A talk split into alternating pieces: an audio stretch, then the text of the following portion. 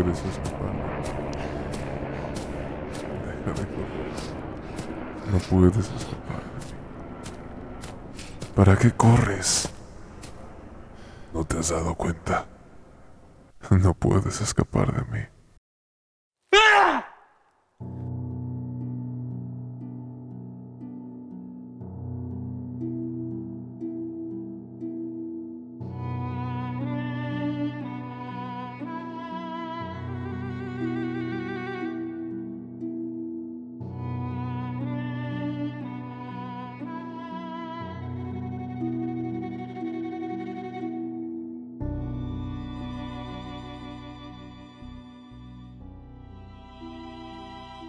Muy buenas a todos, sean bienvenidos a este episodio nuevo de Metamorfosis.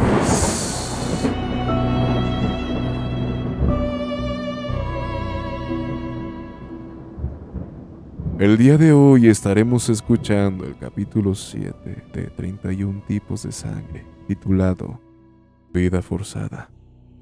Espero que a todos ustedes les guste mucho. Sin más que decirles, empecemos con este nuevo capítulo.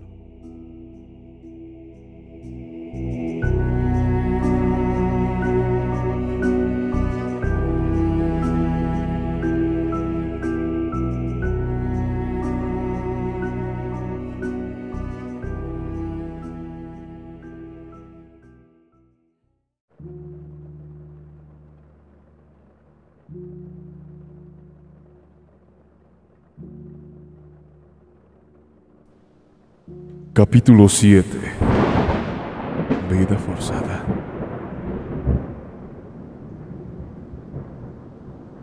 Kevin tenía una insana fascinación por los híbridos entre humanos y máquinas. Se había visto todas las películas que jugaban con el concepto. Había leído libros y seguía muchas páginas web y blogs de investigadores serios que intentaban combinar de forma perfecta al ser humano con una inteligencia artificial que lo hiciera altamente eficiente, mental y físicamente, pero sin que ninguna parte terminase opacando a la otra. Él deseaba con todas sus fuerzas que alguien encontrase el balance perfecto, que se crease finalmente un híbrido que se poseyera lo mejor de ambos mundos, pero que no fuese clasificado como mitad de esto o de aquello sino como su propia y única especie. La vida se le estaba yendo en esperar y desear. En su cumpleaños 78, supo que no podía seguir dependiendo de los demás, así que decidió hacerlo por su cuenta. Había sido buen amigo desde la niñez del encargado de una sala de autopsias, y este fue quien le brindó el cadáver que usaría para sus experimentos. Lo llevó a su casa en medio de la noche. Mientras ambos cargaban la bolsa plástica hasta el área de pruebas, su sótano, el amigo de Kevin se puso a hablar para que conociera más a su paciente. Se trata de un hombre de unos 30 o 32 años. Por su ropa y causa de muerte, inanición y deshidratación, eh, se asume que era un vagabundo no se encontró ningún tipo de identificación ni familiares que reclamasen su cuerpo.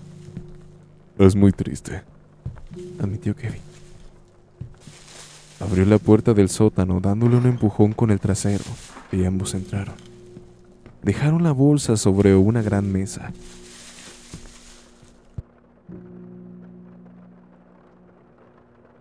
Pero juro que terminaré dándole un mejor propósito.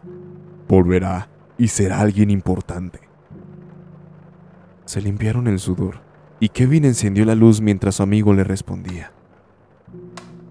Sí, sí, lo mantuvo a una temperatura baja durante estas semanas, así que deberás esperar hasta que su calor incremente antes de comenzar a cortarlo y abrirlo. Dejaste sus órganos intactos, ¿verdad? Los dejé dentro del cuerpo, si a eso te refieres. Ni sus músculos ni sus órganos están intactos, pero por lo menos están en donde deben de estar. Con eso me basta dijo Kevin. Mi recompensa... Te haré depósitos mensuales hasta que llegue la cifra acordada, pero solo si no le dices a nadie lo que tengo entre manos. Por eso no te preocupes, soltó un suspiro. Si te descubren a ti, me descubren a mí. No preguntó cómo es que explicaría al mundo todo esto después de que llegaría a tener éxito, porque sabía que eso no ocurriría. Prometió mantener cerrada la boca y se despidió.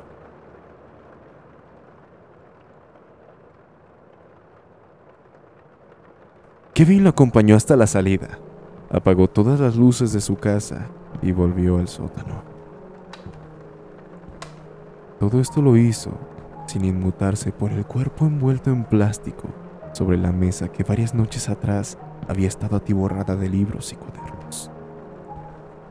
Estos, junto con instrumentos médicos que su amigo también le había prestado, e innumerables cables, chips y partes de todo tipo de electrónicos, se encontraban ahora dispersos por el suelo y en los estantes empotrados contra las paredes.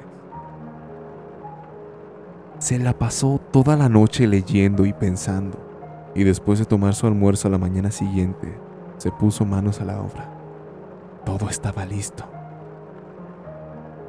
Sonrió con manos temblorosas. Abrió la bolsa e hizo una breve oración cuando miró el cadáver la primera vez sin siquiera pensar en lo irónico de rezar a un Dios cuando él mismo pretendía volverse uno. Desechó la bolsa y tocó el cuerpo. No estaba helado, pero sí frío, y sus extremidades podían doblarse sin mucha dificultad. Sintió y lo miró de arriba abajo varias veces. Parpadeó. Sí, todo estaba listo, pero por dónde empezaba. Se puso los guantes y examinó sus ojos y boca. No, por ahí no. Tomó unas tijeras y recortó la camiseta, pero luego toquetearle el pecho. Por ahí tampoco. Lo dejó en calzoncillos y seguía sin saber qué hacer primero.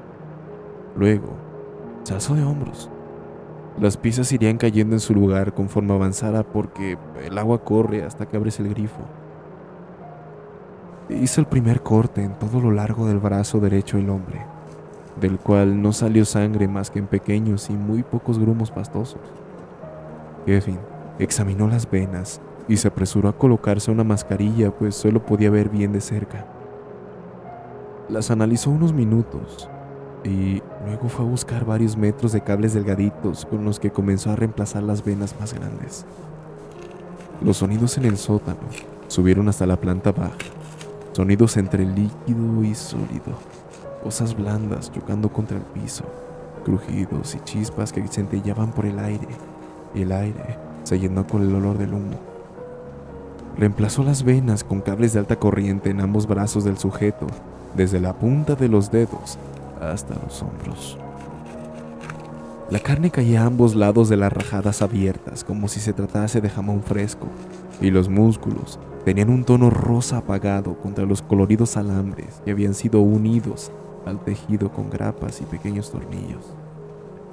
Kevin cerró las aberturas hechas con el bisturí cuando ya era de noche, terminándose así las grapas, obvio, de calidad industrial y utilizando un poco de caucho para cubrir las zonas de la carne que ya no cerraba por completo.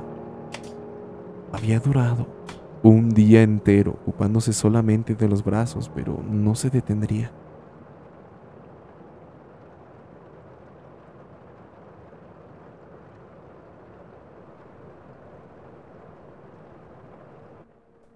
El día siguiente se encargó del pecho. Le abrió la caja torácica con una sierra de mano y muchas pinzas de todos tamaños. Tuvo que quebrarle el esternón y todas las costillas para sacarlas del lugar. Luego, las intercambiaría por una protección hecha de metal. Al apartar todos los pedazos del hueso que no alcanzaba a ver, por fin se permitió prestar atención al corazón y a todas las complicadas arterias que llegaban de todas las direcciones. Los pulmones le harían esa parte del trabajo difícil, pero luego se dijo que su híbrido no necesitaría respirar y lo retiró. Agarró más cables descarapelados de los extremos y con cuidado hizo lo mismo que había hecho el día anterior, uniendo los nuevos cables a las orillas de los brazos que había dejado expuestos. Las venas y arterias muertas caían al piso como fideos a punto de deshacerse y los cables eran metidos a la fuerza en el cuerpo, pues Kevin les obligaría a cumplir su función les gustara o no. Cuando hubo terminado, del pecho del cadáver se podía ver un mar de cables de todos colores, brillando bajo la luz fluorescente, y en medio de todos ellos se hallaba un corazón humano, apachurrado, negro y seco como una hoja marrón después de ser pisada. Kevin se dio la media vuelta y tomó el nuevo corazón, una batería con luces y botones. Arrancó el órgano del lugar dejándolo caer al bote de basura más cercano y lo intercambió con su creación. Conectó los dos finales de los cables, en los cuales había unido los finales de todos los demás a ambos lados de la batería, como una arteria que entra y otra que sale y luego se apartó. Encendió su computadora y después de teclear sin sentido se conectó vía Bluetooth a la batería, que lanzó un pitido al encenderse. Pasó toda la madrugada colocando la nueva caja torácica en posición y la mitad del día siguiente cerrando el pecho abierto. Cuando durmió y descansó, siguió trabajando. La primera semana reemplazó todas las venas de la parte baja del cuerpo con cables que al final iban a ser conectados con otra batería donde ahora se encontraba la vejiga. La segunda semana intercambió el aparato digestivo con cientos de tarjetas madre, memorias y tarjetas RAM que colocó dentro de una extraña esfera de cristal resistente. La tercera semana trabajó con el cerebro, que serviría de receptor para señales y órdenes que él enviara desde su computadora, y emisor hacia las partes del cuerpo que necesitara o mover para completar sus objetivos. De pronto, Kevin ya no quería que su creación tuviese una conciencia propia. ¿Por qué habría de tenerla si el que está trabajando con tanto fervor era él y él solamente? Cuando naciera, debería dedicar su nueva vida a agradecer y servir a lo que había dado todo para crearle. Reconocer la posibilidad de una especie todopoderosa hacía que él como hombre se transformara en algo secundario, opcional, arrebatándole el puesto de encima de la cadena alimenticia. Pero si la especie todopoderosa seguía sirviendo al humano, este seguía siendo Dios. La quinta semana instaló a través de la carne y con ayuda de afilados instrumentos puntos receptores en todos los huesos. Se veían como botones blancos que emitían luces al mover a los huesos que tenían abajo. La sexta semana, probó y comprobó hasta el cansancio que cada receptor hiciera su trabajo. Al final de los siete días pudo hacer que el cadáver se levantara y anduviera de un lado a otro, levantando objetos y trayendo o moviendo cosas si así lo quería la voluntad de Kevin. Estaba tan emocionado que mensajeó a su amigo contándole la noticia, enviando un borroso y mal enfocado video como prueba. Él llegó a su casa en menos de media hora, exigiendo ver si aquello era realidad o solo era una broma bien planeada. Cuando lo vio, estuvo a punto de desmayarse. Pero no lo entiendo, dijo después de haber cobrado compostura y haber observado demasiadas pruebas de aquello. De verdad, era realidad. Kevin, no lo entiendo. Yo tampoco. No sé cómo lo he hecho, pero funciona. Su rostro reflejaba la ebriedad de alguien que sabe lo poderoso que es, y era tal que ni siquiera se giraba a ver a su amigo cuando charlaban. No, me da igual cómo lo hayas creado, admitió y luego lo aferró por la camisa sudada. Eso no era lo que tú querías. ¿Qué dices? Creaste un esclavo, no a un ser. Si no te gusta, puedes irte a la mierda. Lo echó de casa, pero sin que Kevin se diese cuenta. Él volvió esa misma noche en compañía de su sobrino, un experto en informática. Entraron con cuidado hasta el sótano, donde el cuerpo rígido del robot se encontraba, sentado sobre una mesa y mirando con ojos vacíos en dirección a la puerta por la cual ambos entraron. Bien, amigo, le dijo su sobrino. espero que esto no sea muy complicado para ti. Utilizando el cráneo aún abierto que Kevin le había dejado, tardó tres o cuatro horas en regalarle una conciencia propia. La programación que había hecho Kevin era muy rudimentaria y no fue muy difícil encontrar las constantes que usó para conectar los emisores con los receptores y la batería.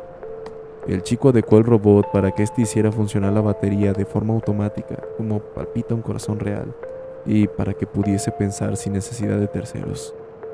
Solo hacía falta presionar un botón. Lo hizo. Ambos se giraron al verlo, esperando.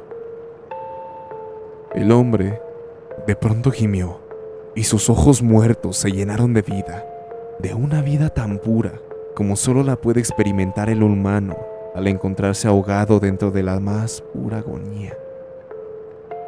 Miró directamente a quienes se postraban delante de él y se precipitó sobre ellos, produciendo sonidos raros desde su garganta. Tomó al amigo de Kevin por los hombros y con el susto, el sobrino de este retrocedió e hizo caer la computadora en la que había estado trabajando, dejándola inservible cuando cayó al suelo. El nuevo hombre gimió. Sus ojos se perlaron con lágrimas. Un hombre muerto podía llorar. Balbuceó algo su agarre haciendo más fuerte sobre los hombros del anciano. Intentaba hablar, pero su lengua no respondía. Su Dios no le había dado el derecho del habla. Luego, una voz estalló dentro de la cabeza del viejo y el chico también lo sintió porque se llevó las manos a los oídos. ¡Mátame! Se desesperó y lo arrojó al suelo quebrándole la espalda en el proceso. El viejo gritó y su sobrino fue a ayudarlo, pero el nuevo hombre lo apartó de una patada, quebrándole el cráneo y lanzándolo por el aire hasta que chocó con una pared y cayó inmóvil al suelo. ¡Mátame! ¡Por favor, mátame! Kevin bajó corriendo las escaleras cuando la creación había abierto con sus propias manos el vientre del viejo, intentando encontrar respuestas mientras repetía lo mismo, una y otra vez. ¡Mátame! ¡Mátame! ¡Mátame! ¡Mátame! ¡Mátame! Escuchó como Kevin gemía y levantó la cara. Fue entonces cuando Kevin se dio cuenta de por qué algo así jamás se había inventado.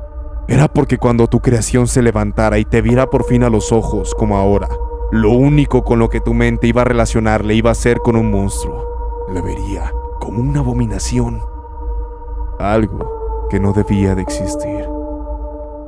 Pero la creación en verdad tenía la culpa.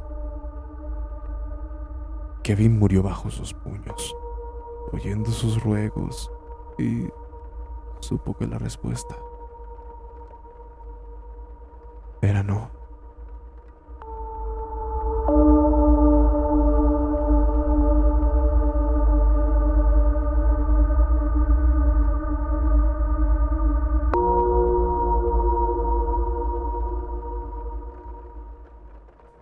Y es así como termina el capítulo del día de hoy. Espero que les haya gustado mucho. Me despido. Mi nombre es Gerardo. Y ustedes acaban de escuchar un capítulo más de Metamorfosis. Que pasen. Muy buenas noches.